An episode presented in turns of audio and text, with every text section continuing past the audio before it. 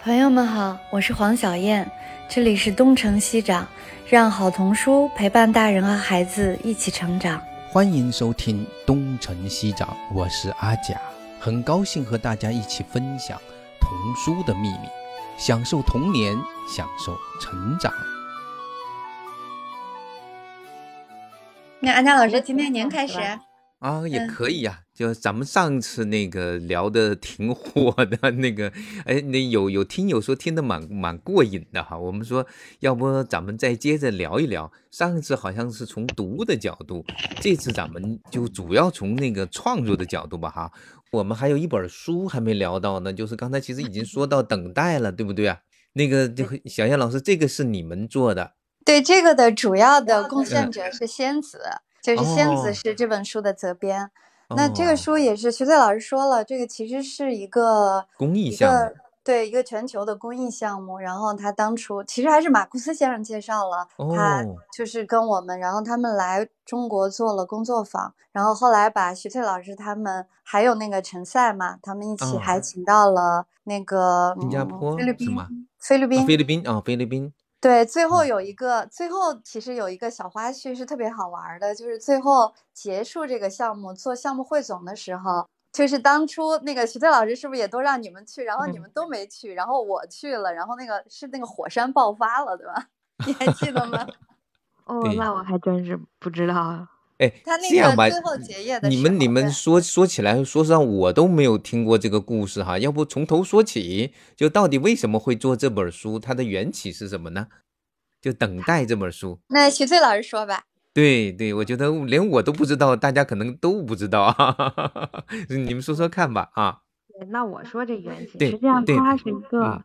公益项目。那么它就是它这缘起吧，就是为什么我就今天讨论这个话题的话，其实我觉得我这本书还挺好玩，是因为我们以前包括做天下错了两个天才，我没有遇到是以这样方式来构思，就是开始构思构思一个故事的。所以这也是我特别想分享的，就是以前都是你看，像我说天下错或两，就是哎，我有一个小点子，两个天才是我有一个虽然有一个主线，但也是自嘲，就是然后我可以有足够的时间不断的去完整这样的一个一个故事，但我不是主题先行，都是就是感性先行，反正就是点子什么一开心了就这样。但是这本书不是，这本书其实带有一点点主题先行的这个这个意思。然后呢，它是因为它是一个公益项目嘛，它是要给这个东南亚。二十多个小国，然后就不同语种的，然后国家来这个写这个故事，所以他当时候提的要求就是必须简单。然后因为那儿的他要给的这些公益项目的，就这些国家呢的孩子可能一辈子都没读过图画书，他们对于图像啊，对于这个就是图画书语言，其实是有的时候是陌生的，所以他们当时候，因为他们。做了很多年，十多年吧，还是将近二年，就他做了这个公益项目很长时间，所以他有大量的一个积累一个经验，因此他提出来的一些要求，你比如说，就是说他的所有的就是主角不能有第，就是只能有一个称谓，比如说要么就是第一人称我，要么第二人称你，要么就第三人称，第三人称也都必须是一个。一个就是比如说就是这主角叫什么，比如小明什么什么嘛，就所有的这都必须是小明干嘛干嘛干嘛，小明干嘛干嘛，小明干嘛，他就是为了阅读的这个便利就容易，它更像我们的这个，我们如果现在不有那个绘本分级嘛，那它特别像我们现在阅就是绘本分级的就比较早的年龄段的，大概二三岁左右的那个年龄段的的要一些一些要求，然后呢，然后它每一页呢是必须。是四行，不能超过四行，然后每一行字呢不能超过六个英文单词，所以他他有这么一个要求，而且因此他不，因为我们俩以前做的书，就像两个天才啊什么，就都不断的往里加，就比较复杂，但是他这个书他不要求复杂，而且他要求就是读懂，所以我当时候想的也是就是就讲一个主题，尽量把一个一个主题讲清楚，然后把把这个主题更充实，然后把但是以简单的方式讲下来。然后呢，他又因为是这个是给这个东南亚的一个一个这些比较穷的吧，实话说就是他们生活也不是很好。那我当时候跟仙子一块儿就是讨论这个问题，就讨论当时候他们的那些生存环境啊、条件啊，然后也也也讨论，就想到了中国。所以我们我第一次讨论的时候，个的想法是就想到的是中国的留守儿童。所以你可以看到这个这个故事里面，就是整个故事这个等待这个故事是说小乌鸦它。刚开始的时候有父母，然后在照顾他，然后有一天父母出去觅食，然后就再也没回来。但我整个这故事里并没有交代他乌鸦父母他们到底是怎么了，是回来还是没回来。实际上我这个就是当时我们讨论的和想的就是关于留守儿童的这一部分，因为我们现实生活中很多时候我们可能真的会遇到，你突然有一天父母就不在身边了。那你自己该怎么活？那我，然后再有一个，就是我大量的就这类题材，一般都是更多的会强化人有多难过呀，父母的想念呐，或者是就是怎么说，就是都是讨论这个情感的低落的这一部分。但是我们当时觉得给那些地方的人看，其实。没有必要过多去讨论这一部分，而且那就是那些地方的人生活，他是他的生活的常态，实际上他们可能都不觉得有什么。然后，而且而我们觉得人的主体、个人的这种，就是作为一个独立的生命，你怎么能够让自己勇敢的活下去，并且努力的活得更好，融入这个社会？那而且看到光明的那一那一部分，要勇敢的那一部分，可能更重要。而且这个部分吧，我觉得就是对于，即便对于大陆的这些。家长来说，你也不可能天天陪着孩子，因为现在有的时候也会带有一种内疚，就是哎呀，我没有时间陪孩子，会怎么怎么样。但是其实不管怎么样，孩子总是要有时间要独处。当他一个人的时候，那他的精神的状态，作为生命的个体，他还是要努力往前走的。所以我们才会有这样一本关于等待这样一本书的。所以实际上这本书从某种意义上是主题先行的。那有了这个主题以后，所以我我们就。跟现在，然后才有了像现在这样一本书的话，就当时我选择的这个，就是他这个人物的关系，我我选择的是第一人称，就是我就我所有的用的，就比如说咕噜咕噜，我饿了啊，我拼命大叫，然后他然后说谁在喂我虫子，我想瞧瞧他们，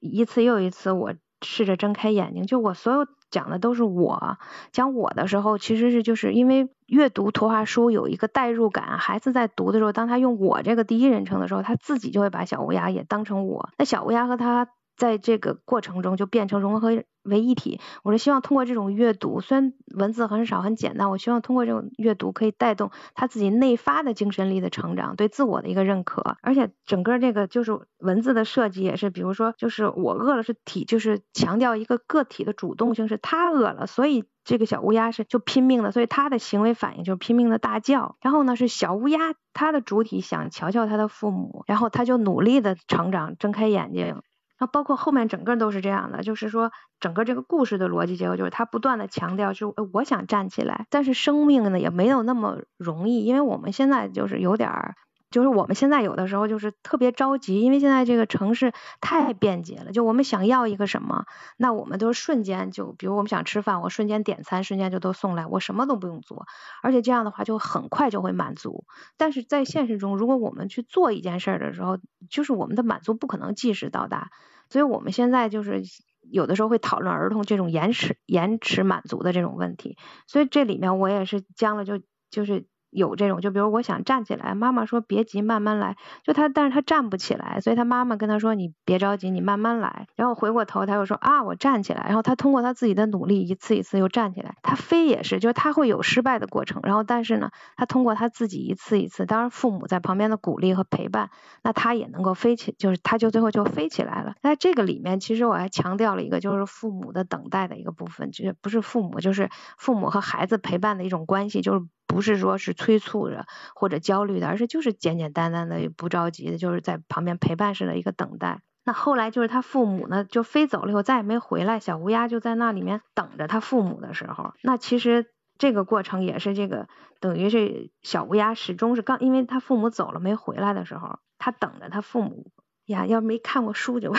那就是没事儿，就是你可以先说着啊。我觉得你回头也大家可以找来看看，嗯，你可以找来看。然后就是，那我就先说它作为主体的那一部分，就它在作为他主体那一部分，因为它必须得生存，它必须得吃，所以它就没有办法在这个这个环境中忧伤。所以当他饿的时候，那他的反应就是要去吃饭。所以当里面这里面我有一页就专门在讲他的生命的是怎么跨过来的，他他的这个这个难过的程度，是因为他必须面对现实，他要去找，所以他也是强调说我我必须去找点吃，然后他就开始一边等待，但是他一边努力的生存。所以呢，他就刚开始的时候他就说我知道蝗虫和金龟子藏在哪，就他所有的东西就是我。就是希望孩子读的时候就知道是小乌鸦自己知道了以后，小乌鸦也确认他自己知道蝗虫和金龟子在哪儿。就我觉得这是一个生命对自我认知和这个肯定的一个一个一个基础。然后刚开始的时候呢，就是我们比如作为就是生命来，现在在在讲就是这一本书怎么就是我是怎么把这一个故事小乌鸦的成长，把它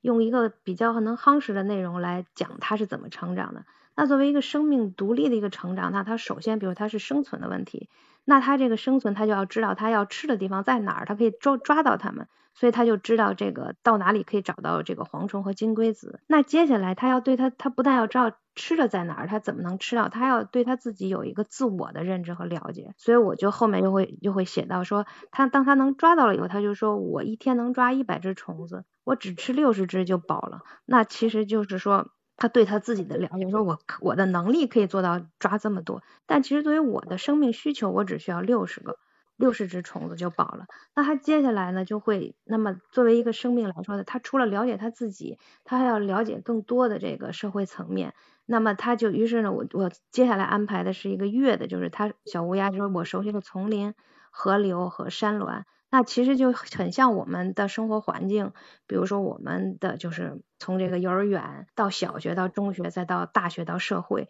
就他人的对外部世界的理解和认识，它是一层一层越来越远、越来越宽广的。那除了对他自己的生命这个周边的这个环境的了解，就是硬性的这种环境了解呢，那他还要了解他身边的这个。就是就像我们除了了解自己，我们还要了解我们身边的人，了解那些个体。所以我后面就安排了这个猫啊、猫头鹰啊这两个这个形象。就是猫呢，实际上对于鸟来说，对于这个小乌鸦来说是有危险性的，因为它会捕鸟。所以我就会写，看见花猫时呢要离远点。所以就是作为一个生命来说的话，你自己在在社会上你是要学会保护自己的。然后呢，接下来他就说看我写的是看见猫头鹰时呢要安静些。那实际上就是说，要人与人之间是要有尊重的，就是因为猫头鹰和这个小乌鸦的作息时间是不同的嘛，所以那也就是说，你要对别人呢要有最基本的一个一个尊重。然后接下来我讨讨论一个，就是人的特质是不一样的。你比如我这里面的这个小乌鸦的设计是比较活泼的。但它跟不同的性别、性格的人和不同特质的人在一起呢，就会有不同的结果。那它的这种活泼呢，在这个水牛的身上，水牛就不介意，甚至也许水牛还觉得有个伴儿可以。跳来跳，就是在他身上显得这个增加生活情趣，他也觉得挺开心的。那作为鸭子来说呢，就不喜欢这个小乌鸦跟他一块嬉戏。也许，在小乌鸦看来是和鸭子一块儿呃嬉戏，但是但是在鸭子看来，鸭子就觉得这乌鸦是在欺负它，就鸭子就很不喜欢。那就其实就是说人自己不变，但是你的受众就是你跟就是互动的主体发生变化的时候，那你其实。那么别人对你的反应也会发生变化。那除了这是就是人对自我的了解，对于个体对于其他的了解，那他还有一个就是个体和群体的关系，那他就也要和群体融入在一起。那所以最后我会安排一个他和大家在一起的一个一个场面。那就是其实这一本书呢，我在。做的时候呢，就是整个的这个逻辑的关系是，它是一个个体的成长，但是整个你要安排起来这个个体的成长这个故事一一层一层的，实际上它后面它是有一个潜在的一个逻辑关系的，而且这个里面呢，我我我们还安排了另外一个逻辑关系，就是他和父母小乌鸦和父母之间的一个逻辑关系，那就是中间的时候，就是他父母还还没离开他的时候，还就是然后他跟他父母的时候，他父母。因为他要求的字数很少，就不能写的太多嘛，所以我这个里面呢就安排的他他跟他父母的互动，也就是对话也很很少。妈妈就一句，妈妈就说别急，慢慢来。爸爸呢在这里面也只有一句，就是说没关系，再来。但是在最后呢，这个结尾的时候呢，小乌鸦一个人站在树就树上，还也许他是在回想，也许他是在等待。但他最最后的那一那一行文字就是说。小乌鸦说：“我想尝试更多的东西，我知道没关系，慢慢来。”那后面他用我们选择用的是“我知道没关系，慢慢来”的时候，这个一个是没关系，一个慢慢来，这就是当年他父母跟他说的话。然后这一块其实是和那个仙子老师，就是我就是编辑一起，就这个结尾其实是。是讨论过的，因为当时候有好几种结尾的设计，有可以比如说，哎呀，我我就是我还记得爸爸妈妈跟我说什么什么什么，然后呢，就是我或者说我想念他们很多很多，就是也设计了各种各样的结尾。但是最后我们想到的是什么呢？而且最后我们用了一个是小乌鸦直接说是我知道，也就是说我就是小乌鸦是这个我的主体，也就变成小乌鸦知道没关系，慢慢来，没有提任何爸爸妈妈的东西。而且这句话没关系，慢慢来也变成了小乌鸦它的生生命的一个一个座右铭，就是这个这个时候实际上我们之所以这么选择是想。达到一个什么效果？就是说这两句话已经不是小乌鸦记住它父母在说什么，而是说父母曾经对他的教育已经内化成他自己的生命中的一部分，而且他是深深的认可了和认同了他父母的这种想法。就是我我们觉得，就是说作为一个父母和孩子来说，也许对于孩子记住，但他并不一定认同，或者他并不一定成为他生命的一部分。但是当一个小乌鸦，就是父母对孩子的影响成为了一个生命的一部分，才是最重要的。而且这个时候，也许作为孩子来说，或作为小，他都不记得这是父母当年曾经说过，但其实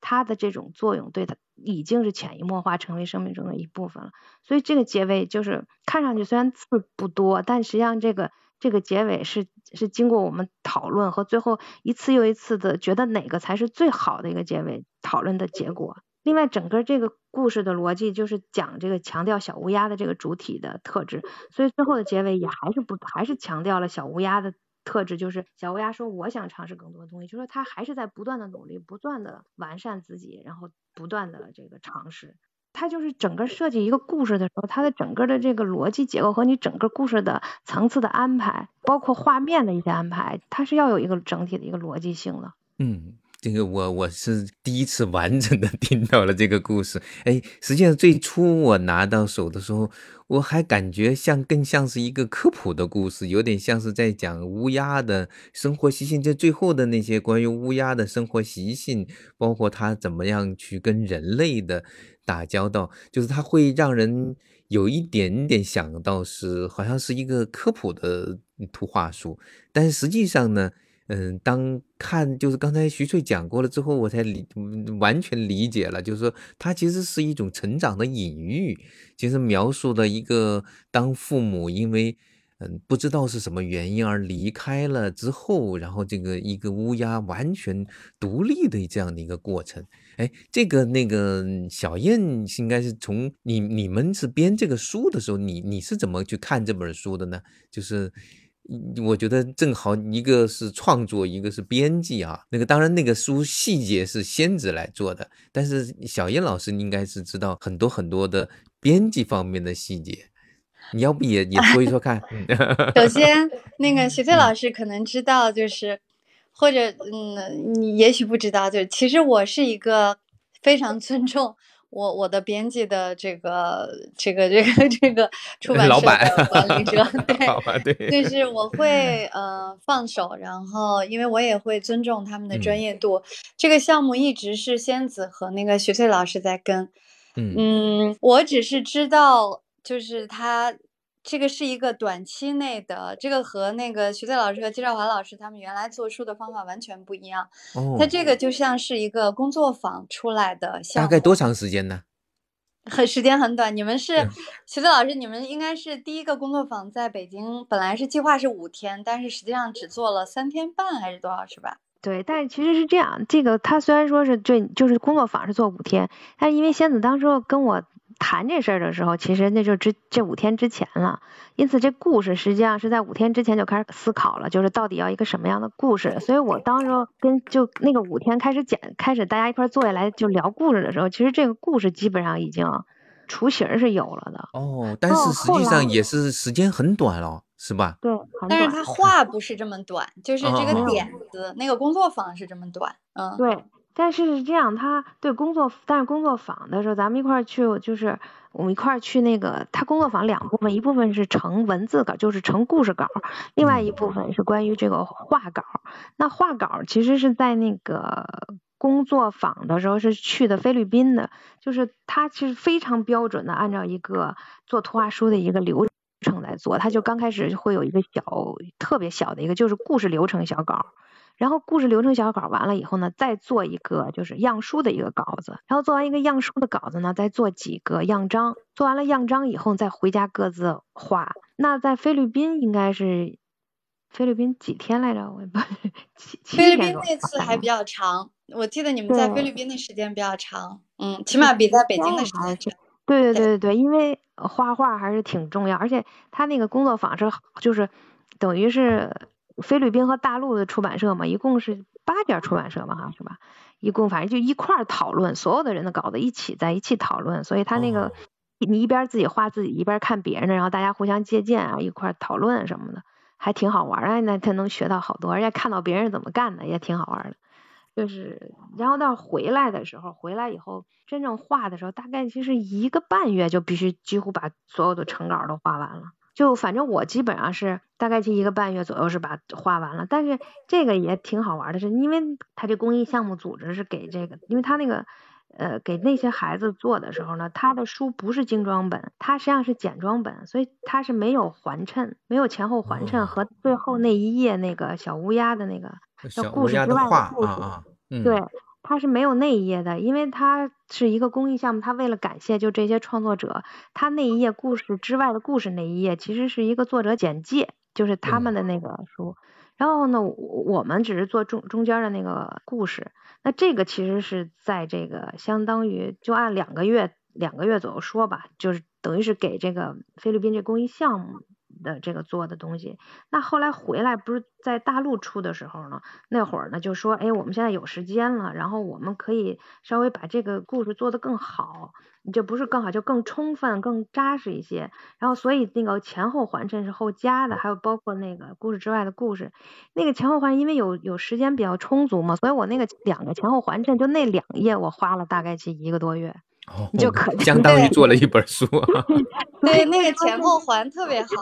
所以他们好多人说，哎，这前后环衬比较丰富。说里面，但其实不是，是一个是时间原因，还有一个里面。后来跟仙子我们也讨论，我们。第一，我我觉得要尊重原来的我们的这个公益这个项目。第二一个是因为我觉得这个故事这样其实是是够了的，因为我想给孩子就是做一个单纯的一个这种就是比较简单的、干净的、单纯的这样一个一个绘本，这样这样一个故事，不想加那么多了。另外一个就但是这前后环衬加的丰富，是因为我觉得除了中间这个故事以外，加上这个环衬以后，一下子整个就把这个小乌鸦生活的这个这个丰富的感觉，这体量就变得立体了，它一下子就。变得就好像这乌鸦并不仅仅只是我们单纯的看一个简单的故事，就感觉他似乎这脑子里面可以给乌鸦编出更多其他丰富的故事，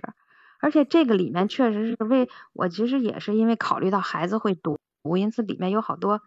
就是确实是带有阿贾老师说的那种科普类的或者隐喻的，因为就比如说小乌鸦是飞着，所以我在里面设计航线嘛，然后我我在前环衬上写的就是航线，那我在后环衬呢，就等于是小乌鸦在这个地区生活了以后呢，他对这个地图或者这地区有了他自己的想法，然后就贴的一些这个 sticker 就贴的这些东西呢，来提醒他自己，就比如航线他贴的就是小心飞机事故多发地段，一慢二看三通过。然后它还有一个地段叫自由飞行地带，那自由飞行地带当然就是想怎么飞怎么飞。实际上这个其实就是孩子在读这个，显然就是我有一种隐喻，他会可能对于他的这个过马路交通规则这个东西，就会给他有一个提醒。还有比如说就是里面还有比如说神秘而危险，力量和知识不够就别冒险，就就是这些这些提示。那我在。其实这个可以前后环成对着看，那就是未知地带。其实这个时候我也是，就是我考虑孩子吧，你不要告诉他这也不许去，那也不许去，你最好就跟他说，你你力量和知识不够的时候就别冒险。所以实际上这整个这个东西里面包括。就是对于这个乌鸦鸦园的这个描述，比如里面有什么学习啊，就图书馆和我们这人类是很像很像的。其实确实是是有对孩子的这个，就是希望他们通过读这个前后环衬，跟自己的生活环境产生一个联系。然后另外一个就是故事之外的故事这一部分吧，还挺好玩的，是因为我不想在大陆就是我们这个版本里头介绍一个我自己，我觉得怪怪的，我觉得。破有点破坏图画书的整体的感觉，既然还是想把它做成一个更完整的，对吧？能够对得起这个精装的这个带前后环衬的这个图画书，所以我们就最后干脆就把它变成了一个，就是就我把我自己当成一只乌鸦，就是一只鸟，我讲述一个我乌鸦的这个生存环境里的一个故事。最后我就在这个里面就确实就查了大量的关于乌鸦的一些知识和技巧。还有一一些东西。但我其实里头也还是带有一定的隐喻。你比如说像这个乌鸦信条，其实这个乌鸦信条是是我查的，确实是乌鸦的一些生活习惯和习性，但我把它改成了人类的这种类似乌鸦信条。但它这些信条里的东西，其实都对于我们人来说，我觉得都有启发性和都有用，所以我就把这些东西。就写进来了。另外还有，比如说我说这个乌鸦羽毛的这个这这这个图也是，我其实希望打破孩子的那种固化的那种，哎乌鸦就都是黑的，或者怎么怎么样。我希望他们知道，就是乌鸦确实也是黑的本体，但是在某些特定的或者在不一样的状态下，或者在乌鸦的眼睛里仔细分别，在它统一的这黑色之中，它还有不同的。然后我又想告诉他们，就是作为一个艺术的效果创作，是我为什么会把它变成一个偏蓝的小乌鸦。就是我，所以就在这里面，我就等于加了好多这些东西，这样我觉得就能够让整个故事变得更丰富，而不是变成一个就是只介绍我自己的这么一个一个东西。啊，那个我的那个特别好奇的是，是从一开始就选中了乌鸦吗？就是为什么会选中乌鸦呢？嗯，因为我周边就是，其实这里面还不但是乌鸦，其实这棵树是一棵杨树。哦。然后因为我家门口就是杨树。然后乌鸦呢，是因为在北京，就是乌鸦真的是很多的，尤其我小的时候住 住在那种长安街的那个那边，然后就是以前那个长安街那个到了夏天好多乌鸦，现在好像给轰走了，没有了，所以我就选择了乌鸦。哦，就是你看没没选喜鹊，却选了乌鸦，乌鸦确实也是一个真正的群体的那个那种那个鸟类啊。对。对，刚才阿佳老师就说，您您觉得里面有很多的那个科普知识，但是这个书一直在我的呃认知里面，它就是一个成长。成长。然后我觉得它就是一个双向等待，就是其实是父母等待着孩子成长，孩子等待着父母，孩子等待着自己的成长。像就是我我一直就觉得它是就是一个成长的故事，然后就是徐队老师加了很多很多的细节，其实这个就是在故事线后面加的这个也是童书的。我们做图画书的时候，其实是一个如果是一个图画书的创作者，应该是自觉的去去想你怎么样让你的画面更丰富，你的就是图像语言更丰富，还有就是你尤其是在我们国内做书的话。如果你能加更多的知识性的东西进来，可能对这本书的销售的帮助会更大。然后，如果就是说从国际意义上来说，就就其他市场的话，也是说你的你的图画越丰富，就是小朋友可能去发现和探索的那种兴趣就会越大。反正这本书，我我我再补充一点，就是其实他拿了特别特别多的大奖，在国内还是拿了很多很多的奖的。是的，是的。我说完了。哎，那个，那我再再好奇的问一下啊，就是你你看那个徐翠、季兆华，你们俩是一起合作啊？那但这本书呢，就是徐翠是从头到尾一个人创作的吗？那个季兆华有没有呃有没有参参与或者呃季兆华这本书也没有说话哈？那个。你也聊两句，看看有什么对这本书的你从旁观者的一个角度或者你的评价，可不可以？对，就是因为他那个就是徐翠画这个，我我我一直都是那个就是全程就是他前头创作那儿，我可能他们是在那个菲律宾。很多那个呃细节我不知道，就是他画的过程当中，我还是帮了点忙的，就是啊，你说，徐翠说，嗯，就我只是承认，确实他帮了帮了点儿，而且他那个因为季小华画画比我好，所以他在构图啊什么上面，他就比我有经验，我从他那儿就是学到了不少。嗯，好的，嗯，季兆华接着说，嗯。呃，就 就是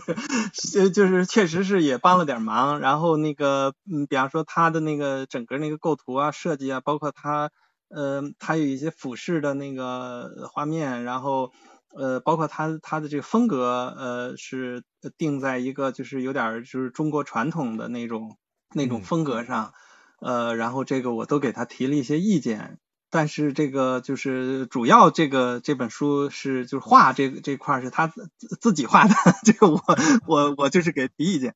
我一笔也没动。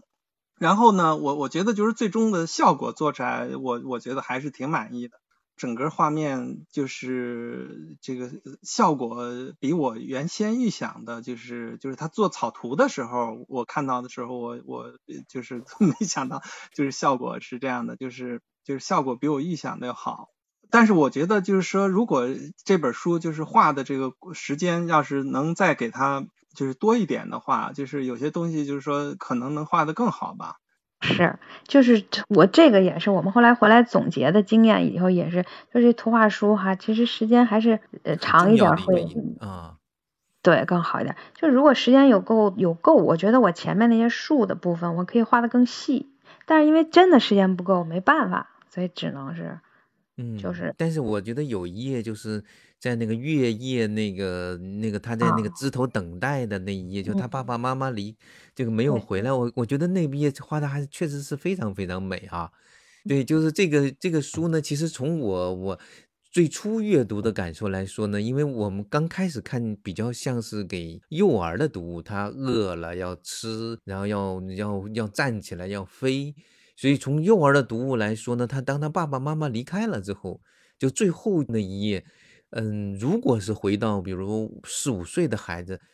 还是很希望这个爸爸妈妈在最后呢也能有所交代。就是他就像是一个圆，他就是有点像是那个什么三只猫头鹰呐那种故事哈。就最后妈妈还是回来了，对，这是幼儿的故事。但是看到最后的时候，我发现哦，他爸爸妈妈还是没有回来，他也在长大。这个故事呢，就感觉心理年龄，这个我也得去试，还得去跟那个从事心理专家去，他就好像把这个书的那种试读的年龄是稍微的拉高了一些，就是那种要对自己的独立更加有自信、更加有感觉的孩子。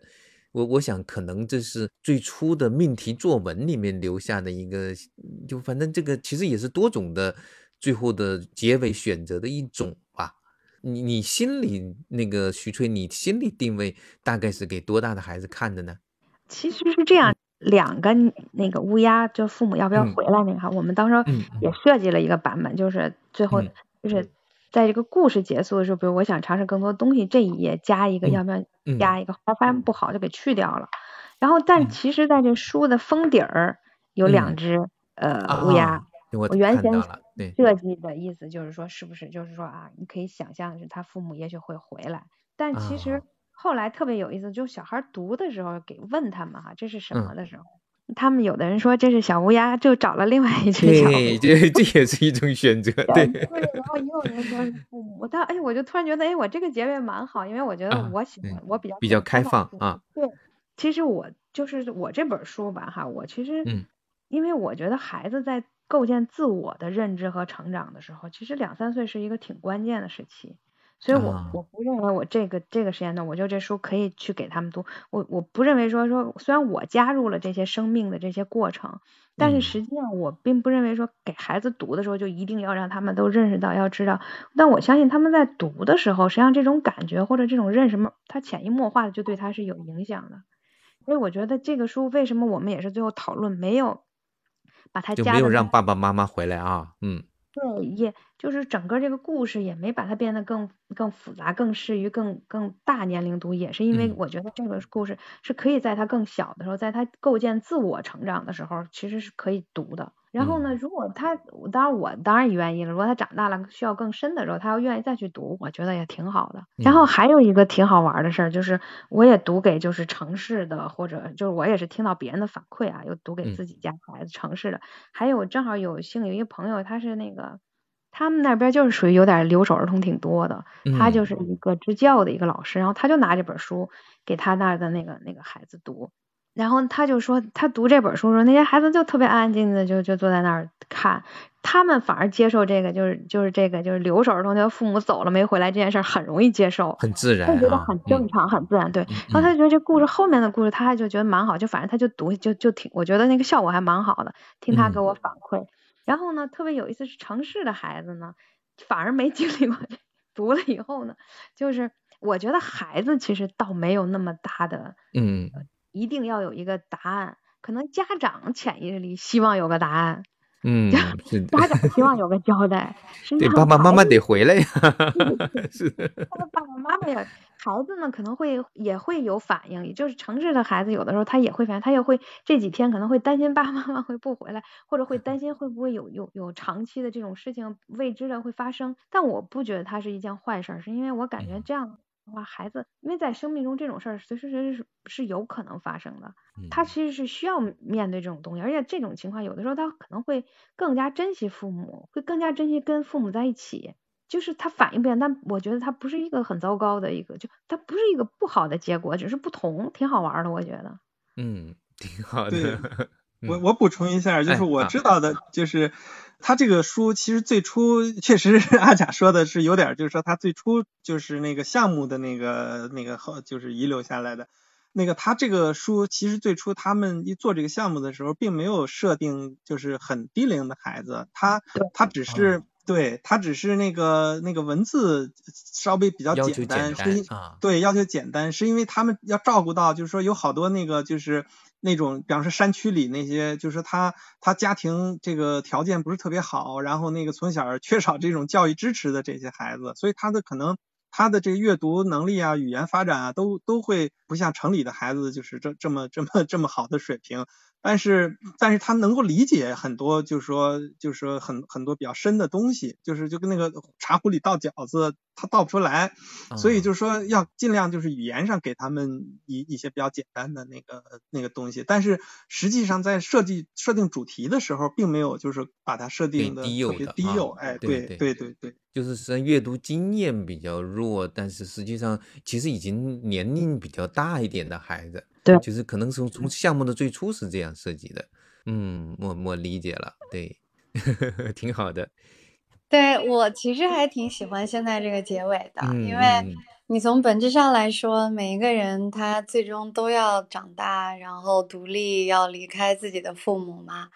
这是生命成长的必然嘛。实际上我还想分享一个，就是学翠老师这个稿子到我这儿，我没有对结尾提出任何的疑问，但是就是。陈赛老师那个和刘畅的那个胖丁鱼去哪儿了？实际上他们结尾的文字，那个 就是最终他们定的那个版，我提了一些建议，那个最后还是做了一些做了一些修改。对，不是图哈，是文字。嗯，就每个人可能都对，反正一个作品它肯定有不同的解读嘛，尤其是文艺作品，它是没有标准答案的，每个人都会有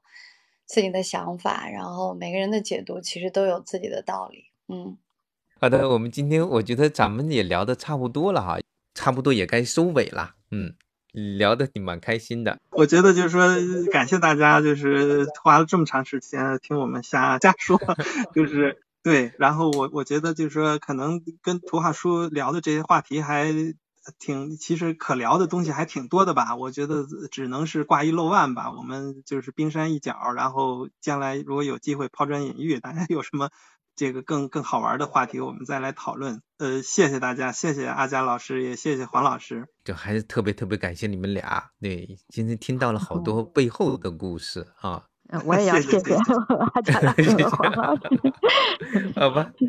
没有，因为我们我跟那个徐老师和季老师说的，我们会是一个系列性的这个关于图画书的讲座，所以所以后续我们还会就是我们说的一个月做一次嘛，就是我觉得下一次是不是可以让你请你们俩分享一下，就是比如说你们就是推荐给大家的一些你们认为从创作者的角度来说比较好的图画书，就我我我相信有很多那个家长或者说是朋友，他还是希望。反正我接触到的很多人现在就是狂热的 想创作图画书，就是鉴赏已经在其他的一个就是后后退的一个层面了，所以就是我我觉得可能应该从创作者的角度，就是两位老师的分享应该对听众来说还是蛮有蛮有价值的吧。嗯，对，其实也是他们两位也是作为一个图画书的鉴赏家，我觉得写了很多非常好的书评导读。所以我觉得从这个角度也是蛮可以聊一聊的。那些呃不得不读的那些书，从里面看到了什么，对我们的启发啊？那个有机会的话，我们接着再再聊，好不好？好的，好的，谢谢，谢谢啊，嗯，谢谢，谢谢，哎啊，拜拜，拜拜。